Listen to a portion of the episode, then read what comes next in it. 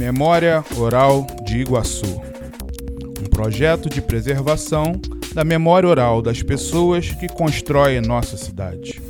Com vocês, Miguel Ribeiro.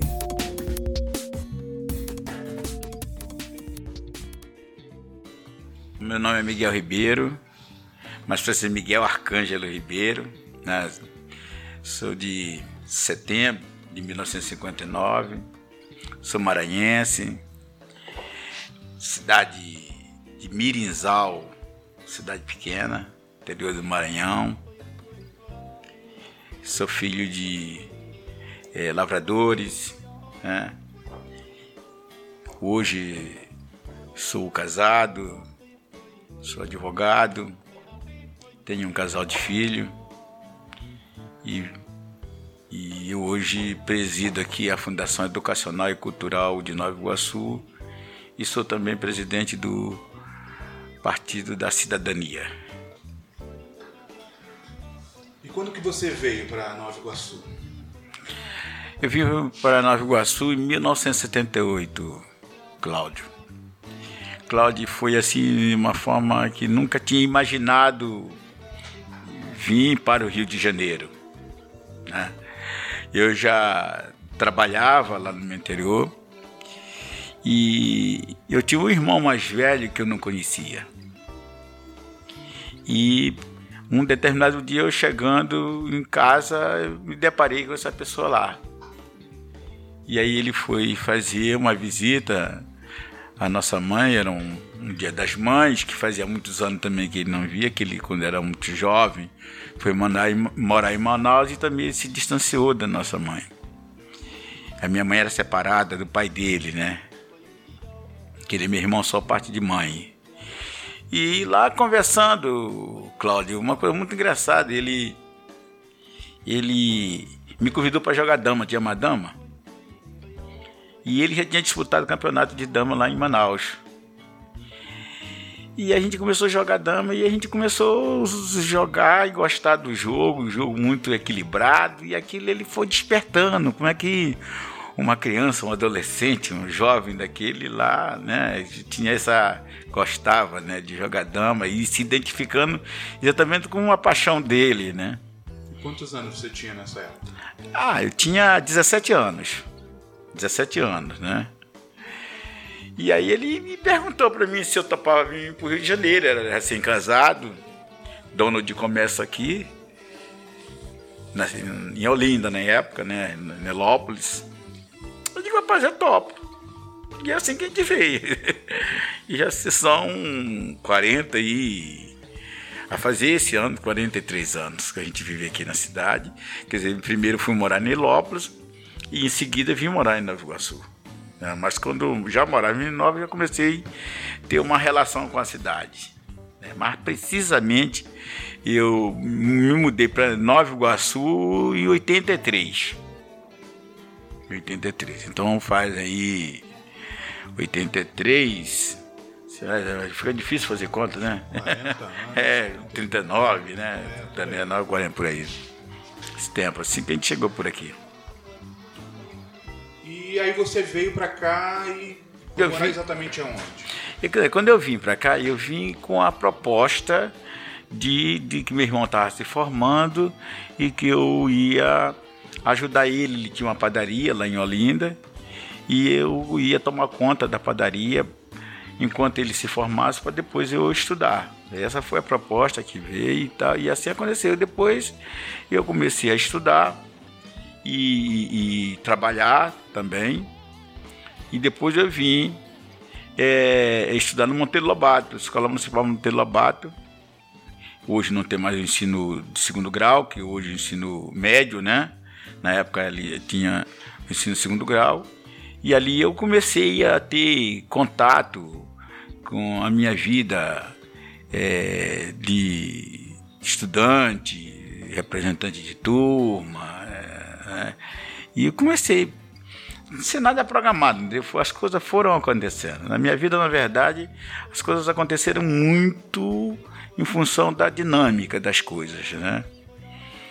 E hoje já se faz esse tempo todo que a gente nem percebe que, que passa tão rápido, né? Que passa tão rápido. É. Nesse período você começou no movimento estudantil ou foi, foi quando? É, eu comecei a, a, a, me envolver com o movimento estudantil foi mais ou menos na década de. Foi em 83, 84, né? Que eu fui fazer meu segundo grau, como eu falei, aqui no Monteiro Lobato. E dali eu tive contato com um grupo de jovens, né? Aquela luta pelas diretas já, né? Sei se é da tua geração, mas se não é, mas está bem registrado na sua cabeça, sua memória. A luta pela direta já e aí eu me envolvi com um grupo de estudantes que estudavam no, no, no Presidente Kennedy, lá em Belfort Roxo, então Nova Iguaçu na época. Estudavam também aqui no Instituto de Educação, aqui no centro de João Luiz Nascimento, uma escola assim, que sempre foi muito presente em todas as vidas né, do estudantil da cidade. Dom Pedro II, lá em Mesquita, né, tudo isso era Nova Iguaçu vocacional, Castelo Branco, aqui, é, Luiz Guimarães em Queimados. É, às vezes essas coisas a gente acaba esquecendo, né? Porque a gente não, não conversa sempre, essas coisas vão tendo um certo lapso temporal que não, a gente acaba não registrando, né? Essa é a importância disso, né? A gente é. puxar essas memórias todas. E aí um dia, o Cláudio, eu estava lá na escola e, e, e, uma professora que tinha uma diretora chamada Lindalva Garrido, professora Lindalva Garrido, que era diretora da escola, resolveu uma, cobrar uma taxa escolar. Né? Na época, o governo aqui era Paulo Leone, um governo que foi eleito, na época, com a vinda do Brizola, estado do Rio de Janeiro. Ele aqui é, ele foi eleito, São João de Meriti, tudo ele fez prefeito, né? E aqui ele ele quando se elege, elege Paulo Leone, Paulo Leone fez inclusive uma coisa que foi muito importante na época, pena que não deu muito valor do resultado. Foi fazer um congresso popular para discutir uma política de governo municipal. Eu me lembro que foi muito intensivo foi muito intenso esse debate, né, com a associação de moradores. O MAB tinha uma pujança, né? O MAB era um, um, um movimento que, que, que era o movimento mais vivo que tinha na cidade. Na verdade é isso.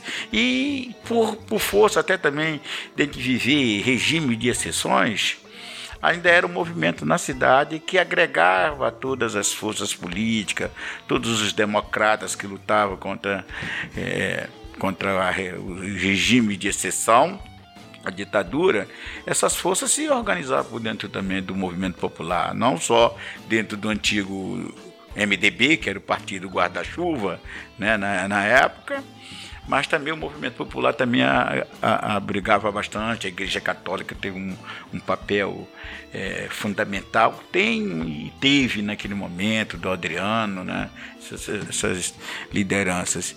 E aqui no movimento popular nós tínhamos muitas lideranças que, que para a gente era estímulo, sabe? Porque tinha pessoas que passavam assim um conhecimento, um, um comprometimento com a causa, que eram Blaulo Rodrigues, Lúcia Souto, que chegou a ser deputada, Rose de Souza, que chegou a ser deputada, Antônio Ivo de Carvalho, que depois foi ser é, diretor da Escola Nacional de Saúde Pública, lá na Fiocruz, né? Nelson, doutor Nelson Naum, Enone, tinha o Centro de Estudos Comunitários, pelo SEAC, não sei se você se lembra, Marília, né?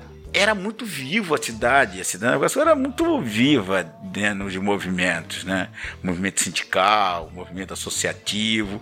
E aí a gente jovem, né, estudante, com muitas causas identificadas, associada à luta, a luta pelo passe estudantil, a luta pelo ensino público e gratuito de qualidade, era uma coisa que é, perpassava fronteiras, né? e isso ajudava nessa né, união, o debate das ideias não eram, a diferença das ideias não eram é, suficiente para para a, a, gerar atritos que impedisse essa luta é, que fosse um, um, um consenso tá certo? Né? É que nem hoje eu posso dizer que eu, eu, a gente começa assim, um pouco desproporcional que eu vou falar, não é romantismo, mas digamos que hoje a democracia seja novamente um valor que esteja nos unindo.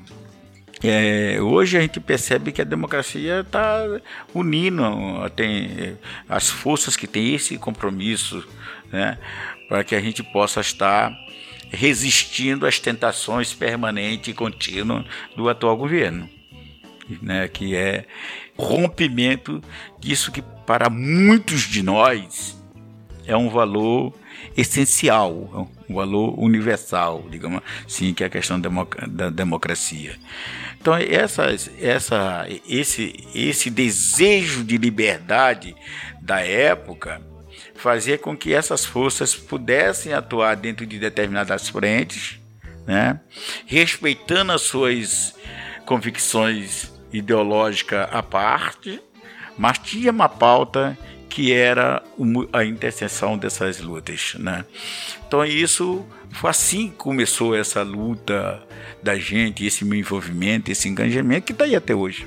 Esse movimento entra nele e como foi?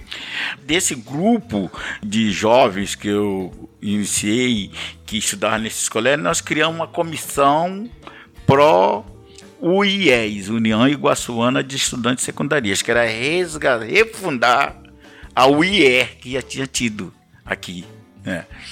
E daí nós fomos, fizemos um congresso no Instituto de Educação também, que era um, um colégio central, né? E ali nós refundamos esse movimento. E na, eu fui ser secretário-geral, o primeiro presidente foi Giovanni Guimarães. E depois deu continuidade, eu fui eleito presidente, isso me projetou até o movimento estudantil de Nova Iguaçu como um dos das entidades mais respeitada nacionalmente era a UIES aqui em Nova Iguaçu. Então, nessa gestão, esse, esse movimento daqui projetou a nível nacional. Todo mundo conhecia a entidade de Nova Iguaçu. Aqui, você sabe que a gente é, transcender as barreiras não é fácil, né, Cláudio? São coisas difíceis, né? E, e, hoje ainda é. Você vê que a política da Baixada Fluminense é uma política que não consegue. É, é, existe um muro entre a Baixada e a capital. Esses muros existem há muitos anos, cultural, é isso que a gente fala, estrutural, né? preconceito estrutural da questão da Baixada Fluminense, e não é fácil. Então, naquele, naquele, naquela geração, nós conseguimos né, fazer um rompimento dessa cláusula de impedimento de acesso. e, e isso é, dali eu fui eleito até é, secretário-geral da UBS, eu cheguei a ser direito, é, Relações Internacionais, cheguei a viajar em alguns países representando aqui a UBS no Brasil. Depois fui até candidato à presidência da UBS, num congresso que houve na cidade de Goiânia. E depois eu saí, mas o movimento continuou. O IES continuou por muito tempo. Agora que eu, eu não, não sei como é que está o movimento estudantil, porque eu vejo pouca coisa, né? Mas também como não é um foco principal, às vezes pode estar acontecendo e a gente não está observando. Né? Porque hoje as formas de organização são totalmente diferentes da nossa, né? Hoje as plataformas é que direciona, né? Você lembra a diretoria de quando você foi secretário geral? Você lembra da diretoria? É, alguns eu me lembro assim, Giovanni Guimarães, eu me lembro da Gisele Amaral, filho do falecido Paulo Amaral, né? Me lembro do Tigu, Tigu chegou cedo, sabe quem é Tigu? Me lembro do, da Mara, Ciomara, né? Ciomara, que hoje tem uma pauta no Conselho da Mulher muito presente e atuante, né? Tem uma Jade Dias, Jade, Jade Dias. Você sabe que era um, um dos que não chegou a participar da diretoria, mas que está sempre, tá sempre em torno da gente, é o Albertinho Cantalice, né? O Albertinho Cantalice, que era um apoiador muito grande. nós tínhamos é, Valdeci Muniz, que era lá de Belfor Roxo, porque nós nos organizávamos e tínhamos, além do presidente, do vice-presidente geral, tinha os vice-presidentes dos distritos. Né? Então, naquela época, Nova Iguaçu tinha seis distritos. Nós tínhamos o distrito centro, segundo distrito, que era Queimado, terceiro, que era de Vila de Cava, quarto, que era Belfor Roxo, quinto, que era essa região de Cabo Sul, né? O quinto era Mesquita e o vice-versa. Nós éramos organizados assim. Isso eram as regionais.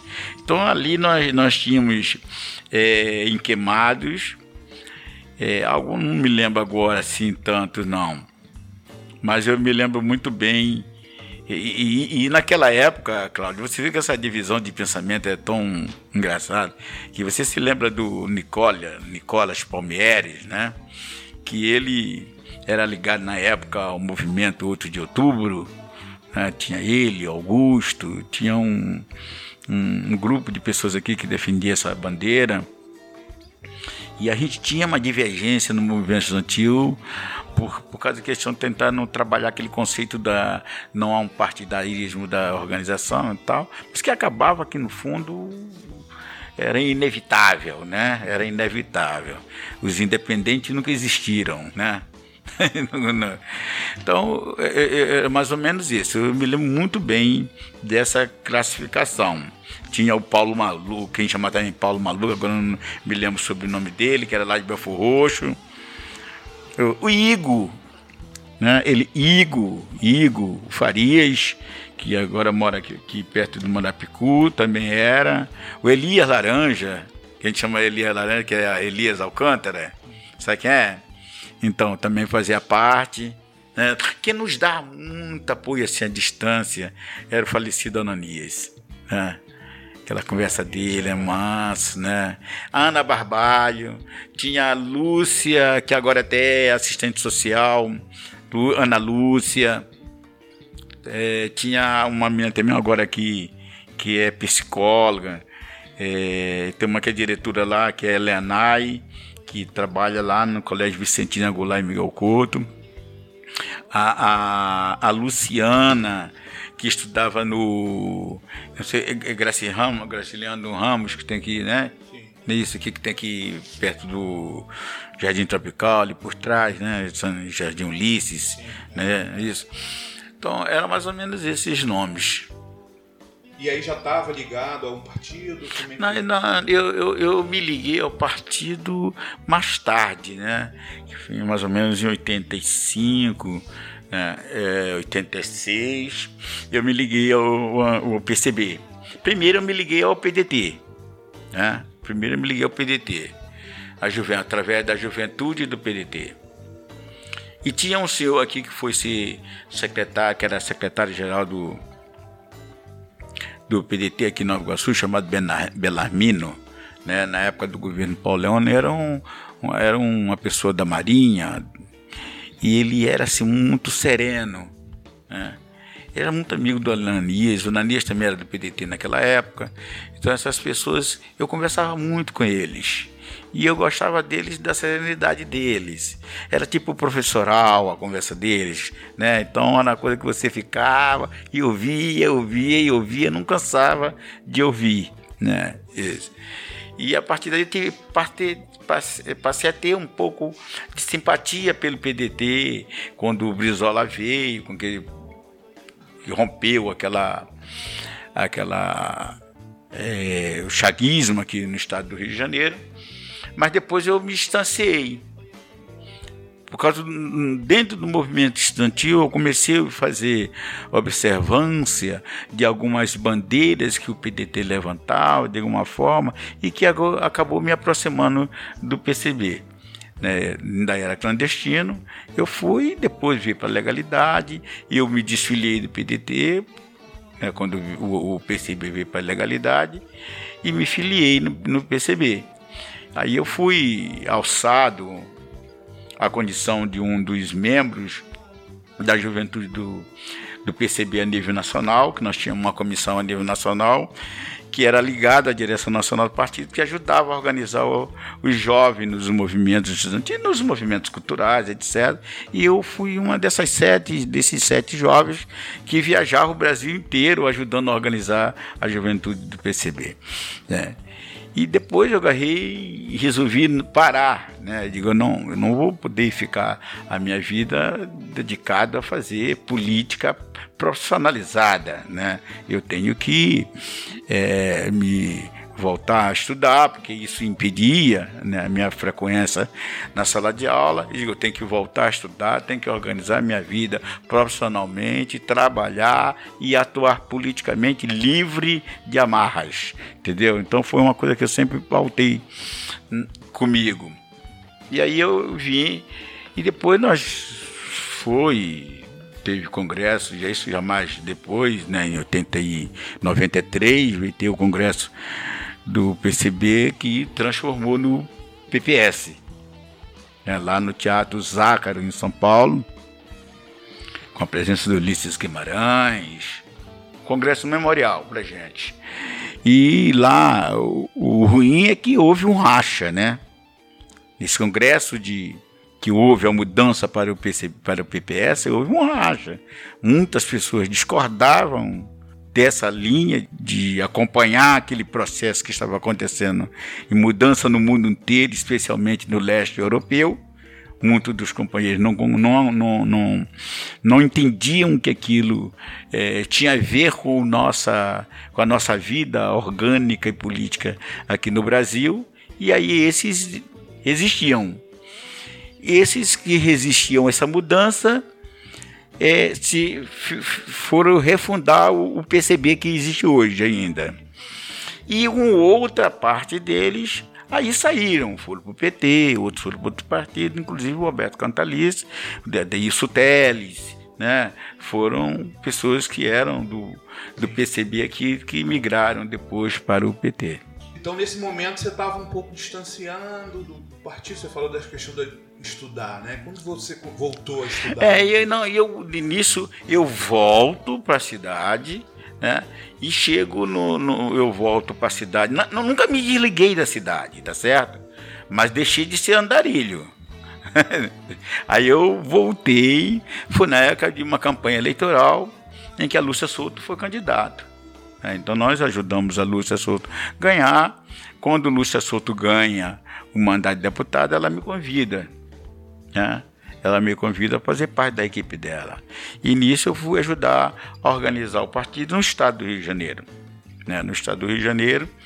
E aí eu voltei a estudar. Eu fui fazer minha faculdade Logo em seguida casei, que fui me atendo mais às nossas questões é, regional do Estado, mas também com um pé mais presencial na vida de Nova Iguaçu e daí não me desloquei mais. Por opção mesmo, nunca mais quis fazer esse retornar a essa vida de liderança nacional, embora eu seja do Diretório é, Nacional do Cidadania, embora eu seja da Fundação Astrogildo Pereira, que é a fundação que produz é, conteúdo para o Cidadania, hoje o antigo PPS, embora eu seja dessas direções, mas eu não tenho mais aquele papel de organizador, de sair por aí, então. Então eu me fiquei muito na cidade, fui viver mais a cidade, né, criar meus filhos, trabalhar, aí quando a Lúcia deixa de ser deputada, eu vou, eu venho ser empresário na cidade aqui, né, no ramo de de rações né, veterinárias, né, em Comendador Soares. Eu fui lá para esse ramo. Depois eu fui convidado para ser secretário de trabalho no governo é, do então Mário Marques. Né? E aí eu vivi. Hoje eu vivo a política do ponto de vista. Tenho compromissos nacionalmente, do partido, da fundação, dessas questões todas. Fundação que eu estou falando é a Fundação do Cidadania, não é a fundação que hoje eu presido, a Fundação Educacional e Cultural de Nova Iguaçu. Mas aí eu vivo a cidade. Acho que tem uma coisa diferente, você se toca mais né, de que quando você está numa esfera muito distante de sua base, distante da vida das pessoas no dia a dia, é, você tem um conceito diferente, você tem um olhar diferente. Quando você está indo ali na feira de manhã, que tu encontra com um que vai na padaria, que vai na drogaria, que vai no barbeiro, tu tem outro olhar. E você está sempre sendo tocado, é como se alguém estivesse sempre te alfinetando, entendeu? E isso te dá, é, e, poxa, é, te acorda sempre, você nunca dorme. Né? Quando você está muito na esfera acima disso, você acaba se sentindo tanto poderoso e parece que entra uma camada de insensibilidade com coisas que estão acontecendo que você, você não percebe às vezes. Não sei se eu estou sendo compreendido, é, entendeu? É. Tem que voltar para a base. Né? É, exatamente. É, um e é bom, e eu gosto de viver ela, entendeu? Eu gosto de viver a base, porque eu acho que a gente aprende muito ele não pode estar tá desconectado também, né? Senão você acaba não tendo a liga. Acho que a questão é, é o equilíbrio. Aí. É o equilíbrio, é o equilíbrio. Nós vivemos um momento de hoje que o equilíbrio é tudo. Né? Ele, nós precisamos de ter o equilíbrio. Né? Nós não vamos é, romper. E eu conversava com alguns amigos essa semana sobre essa questão dos valores da democracia. Né? Porque o debate no mundo hoje é que democracia nós temos. Né? Qual é a qualidade da democracia que se quer? Né? Quais são os valores da democracia que se quer? Né? Porque uma democracia sustentável, porque vira e volta a gente tem ameaças. Né? Porque ainda não, não tem uma democracia sustentável, ainda ela é muito capenga, muito contaminada, muito, muito frágil, entendeu? Isso é um processo muito longo, né, Cláudio? Isso é um processo muito longo. Você pode contar, Miguel, sim, de algum acontecimento que foi marcante durante essa tua trajetória, mesmo lá para trás, dentro da época do movimento estudantil, é, que você possa assim lembrar e contar para gente? É, eu vejo assim dois movimentos que aconteceram quase que simultaneamente. Né? Uma foi a luta pelo passe livre.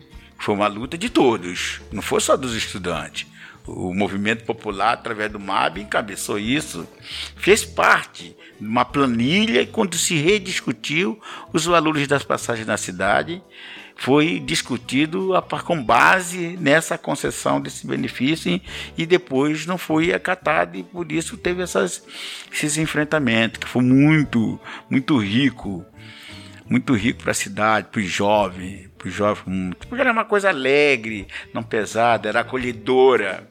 A pauta era uma pauta tão plausível que era acolhedora, mesmo que eram contra, eles compreendiam que estava o que estava sendo reivindicado. Né? Então não era uma repulsa, que não era um grupo de, digamos assim, entre aspas, de agitadores. Né? Era um grupo de jovens que tinha uma pauta em busca de uma qualidade de ensino, de direito ao acesso à escola pública gratuito para todos. É, concomitantemente também aconteceu o movimento do primeiro festival de música popular de Nova Iguaçu, organizado pelo MAB. É. Gente, aquilo foi um encontro riquíssimo. E que isso. É, Festival. É, Festival. Isso foi muito rico para nossa cidade, da maneira que envolveu todos os artistas da cidade, sabe? Isso foi um, um acontecimento muito histórico na cidade. E eu tive o prazer de viver isso, de acompanhar, de ver de perto, não como ator, né? não como músico, não como artista, mas como um apaixonado da causa, de ver essa as pessoas estão tá ali se manifestando os seus sentimentos ali, né, através dessa organização e desse festival. Você lembra quem foi que organizou? esse festival? Bom, eu sei que tinha, eu não vou te lembrar assim precisamente quem era a comissão, mas eu sei que tinha Roberto Lara, eu sei que tinha Jorge Cardoso, né? Eu sei que tinha Daniel Guerra, eu sei que tinha é, é, Bom, assim, eu não vou me lembrar todos, mas esses aí com certeza eu sei que estavam no meio. Tinha uma comissão que analisava né, os critérios, a qualidade. Foi uma coisa, foi muito bom, Cláudio. É uma coisa importante ser é, revitalizado, entendeu? E hoje, talvez, com as ferramentas que se tem hoje, é mais fácil.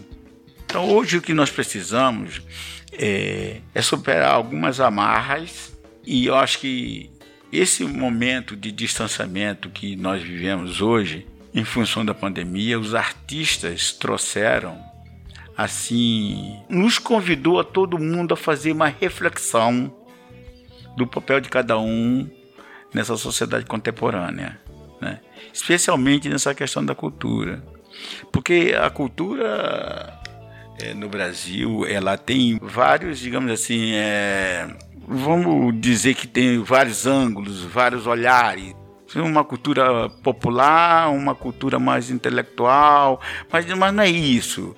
Eu quero dizer o seguinte: a cultura precisa ser vista como um grande, grande multigeradora de economia. Não só de você ter a memória, os valores da cidade, os, os valores imateriais da cidade, a revelação de todos os seus talentos na cidade, mas também a questão da produção de, e geração de emprego e distribuição de renda. E essa lei de Branco foi uma lei que veio muito bem, veio muito bem no momento muito oportuno. Eu vi uns trabalhos, tenho visto uns trabalhos, Cláudio, é, através impulsionado pela Lei de Blanca que nos, nos orgulha. Pois é, por exemplo, um projeto desse aqui, por exemplo, é a demonstração de quando ela, ela é bem utilizada, quanto é, é necessário. Né? E isso, o, o, os, a gente precisa. Eu, particularmente, eh, às vezes eu me incomodo de às vezes não poder avançar em determinadas pautas, porque a gente vive um pântano, né? O, o país atravessa é, uma situação econômica há uns há, há tempo que o desemprego é, nos sufocou a ter que estar tá administrando o básico, sem muito direito de pensar muito longe né? Vamos administrar e vamos manter o que se tem e depois que a gente conseguir manter, a gente pensa se pode avançar em alguma coisa, né? Mas confesso a você que é uma pauta que a gente precisa, eu, eu, eu inclusive aqui conversando contigo, tá passando várias coisas na minha cabeça que eu vou me incomodar. É um espetinho que foi é, é, provocado, né? Que te alertou aquele do botiquim que tu vai lá que o cara falou, ô, oh, fulano então não faz nada. Tu tá ligado? né? Eu queria que você deixasse uma fala, né, para saudar um pouco. É, a minha mensagem, primeiro, é uma mensagem de parabenizar essa iniciativa. Iniciativa quanto essa, a gente tem que estar sempre prestigiando e valorizando e potencializando certo? É muito importante. Segundo, eu acho que nós estamos vivendo num momento em que a gente precisa compreender que o diálogo, a união de forças, isso é fundamental para a gente superar as barreiras que nós estamos inventando. Nós não estamos atravessando um, um momento difícil, não é só pela uma questão pandêmica, não é só pela uma questão econômica, é pela uma questão ideológica que se a gente fosse é, retornar 10 anos atrás, a gente não poderia estar imaginando que nós estivéssemos vivendo este momento que nós estamos vivendo, né? onde nós temos é, um, um, uma direção, uma pessoa na presidência da República que tem como uma pauta o caos como forma de se estabelecer. É o caos. É, então, quanto pior, melhor para alcançar suas estratégias, que não é republicana.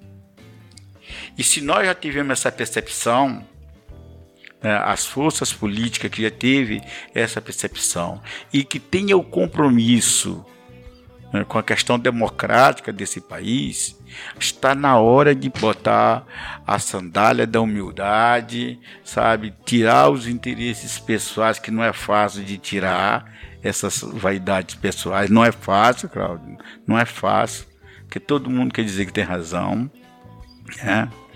Mas nós precisamos ser minimamente mais humilde e compreender. Primeiro que o Brasil é esse gigante, como é. Então não é uma questão de um salvador da pátria. Ninguém vai dar solução no Brasil por toque de mágica ou é uma compreensão da importância das forças políticas comprometidas. E aí eu estou falando, não é, não, não é, estou buscando rótulo, tá? Não estou buscando rótulo de esquerda, rótulo de direita, não estou buscando rótulo. Eu acho que essa questão democrática passa rótulo. Ah. Quem tem essa pauta da democracia, Estado de Direito né, e democrático, ou democrático de, de, e de direito, como diz a nossa Constituição, quem tem esse compromisso, acho que tem que, nesse momento, se desarmar e superar. E aqui na nossa cidade, nós estamos aí, o desejo é que é, que é o meu, que é o seu, de qualquer pessoa sensata e que tem um apreço pela vida do próximo, é que a gente possa superar esse momento dessa pandemia que tem tanto nos empurrado para um isolamento, pelo um distanciamento, é, mexendo com o nosso psíquico, que né, todos nós vivemos com nossos emocionais muito abalados por emprego, por perda de vidas, né? Por tudo isso, então o nosso desejo é que a gente possa superar esta esta fase aguda que nós vivemos para que a gente possa restabelecer não um antigo normal, que esse antigo normal não virá. É. é bom que se diga que nós estamos tirando muitas lições boas deste momento também. Vamos, né? A pandemia tem esse lado cruel das vidas, das perdas de emprego. Estava vendo aí o índice de, de violência doméstica que, que teve com a pandemia, é um negócio assustador. Então, esse é o lado péssimo, o lado trágico da coisa. Mas, por outro lado, está fazendo com que é, as ferramentas do mundo é, digital, do mundo da inteligência, possam também estar é, buscando outras formas de nos aproximarmos. Né? Então a gente é, é, é, aproveitar essas, esses impulsionamentos que já vinham acontecendo no mundo todo. No mundo todo esse movimento já vinha acontecendo. Só que aqui nós fomos é, empurrados a entrar nesse movimento com maior presença, maior intensidade. Então isso é uma coisa muito positiva. E, sobretudo, que é, é, essas novas as redes sociais, que hoje está a serviço, talvez, a democratização da informação, né, ela tenha ajudado muito as redes sociais, sem sombra de dúvida, ajudam muito, embora parcela significante utilize ela para destruir valores, né, criar isso que convencionou hoje, você tem muita dúvida de saber se a, se a matéria é fake news ou se é verdade. Quando você chega ao ponto de ter veículos de comunicação que tem é, aplicativo para você identificar se aquela informação é verdadeira ou falsa, isso é aberração do absurdo, mas é real. Né? Então, acho que é, é, é, é se aproveitar dessas, dessas coisas que é, a pandemia nos obrigou a nos, a nos adaptarmos, nos aproveitarmos. Por exemplo, é, é, eu falo às vezes higienização. Essa questão é uma questão. É, usa máscara, por exemplo, de vez em quando você via uma pessoa ou outra com máscara na rua, às vezes você achava é, esquisito, né? Mas fique, vamos ficar certo que se você está com um resfriado, né? Não precisa ser pandêmico para você se proteger, para você usar máscara. Então essa consciência eu acredito que boa parte das pessoas vão levar consigo. De você num ambiente ter uma higienização, ter um álcool gel na entrada, ter um banheiro decente, com, né? isso tem que ficar. Esse aprendizado tem que ficar, tem que estar incorporado na novos costumes nossos, nas no, nossas novas relações. Então é o que eu desejo. Estou é, é, muito esperançoso. Tomei minha primeira dose agora há pouco tempo, vou tomar a segunda e daqui a pouco espero que todos estejam vacinados para que a gente possa estar estabelecendo a nossa vida com mais segurança, transitando, voltar a tomar nosso chopp, nosso cafezinho, prosear naqueles locais que é tão prazeroso, né? É tão prazeroso e que a gente está tão distante isso faz mal para gente. Pô, muito obrigado, Miguel. Muito bom. obrigado. Espero que possa ter contribuído.